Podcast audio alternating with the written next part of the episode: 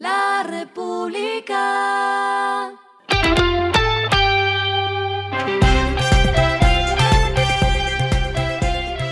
Al final de la jornada, esto es lo que debes saber sobre el comportamiento de los negocios, las finanzas y la economía.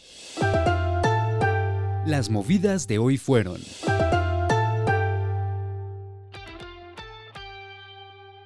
Renault con 4.783 unidades, Chevrolet con 3.988 unidades y Toyota con 2.396 unidades fueron las marcas que más vendieron carros en agosto de este año.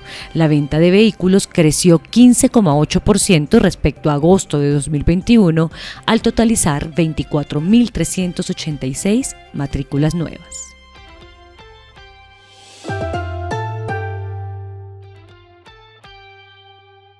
Cemex Colombia realizó una desinversión en su portafolio de negocios. Se trata de la venta de sus filiales Cemex Costa Rica y Cemex El Salvador, enmarcadas en una transacción total de 329 millones de dólares. Esta venta se hizo con el objetivo de optimizar su portafolio global y reducir deudas.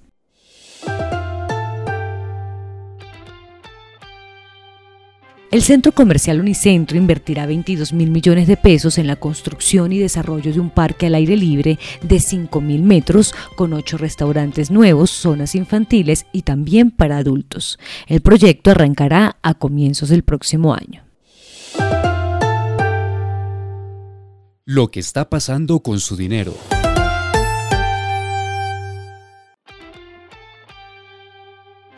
Colombia ya cumple dos meses con el dólar por encima de los 4 mil pesos y no parece que el escenario vaya a cambiar. Según analistas consultados por LR, condiciones como la desvalorización de bonos TES, las expectativas frente al aumento de tasas por parte de la Fed y la incertidumbre política local que se vive por cuenta del nuevo gobierno, principalmente con sus anuncios en el tema petrolero y el proyecto de la reforma tributaria, inducen a que el panorama no cambie.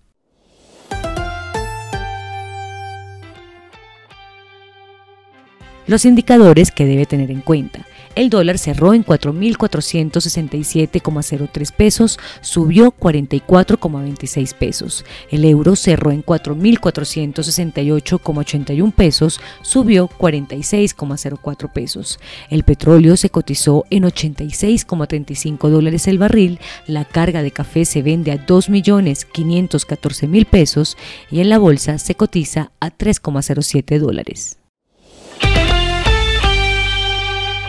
Lo clave en el día.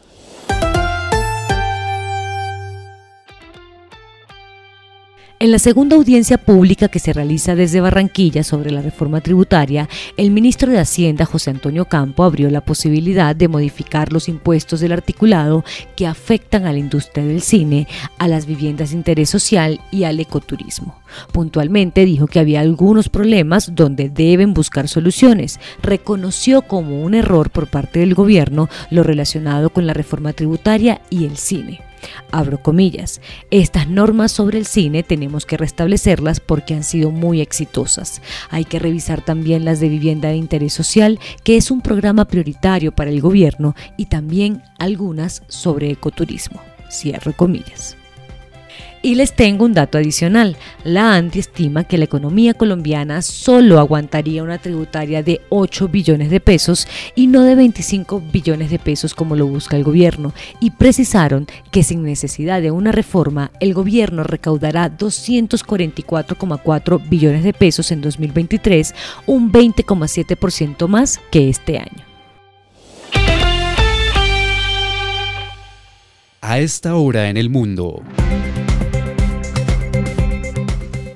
La Organización Internacional del Trabajo, OIT, presentó una actualización sobre la situación del empleo en América Latina y el Caribe, en el que indicó que en el primer trimestre de este año la tasa de desocupación promedio de la región fue de 7,9%.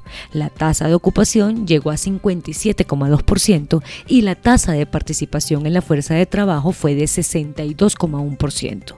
Pese a que estas cifras se acercan a los niveles del primer trimestre de 2019, siguen sin recuperarse del todo.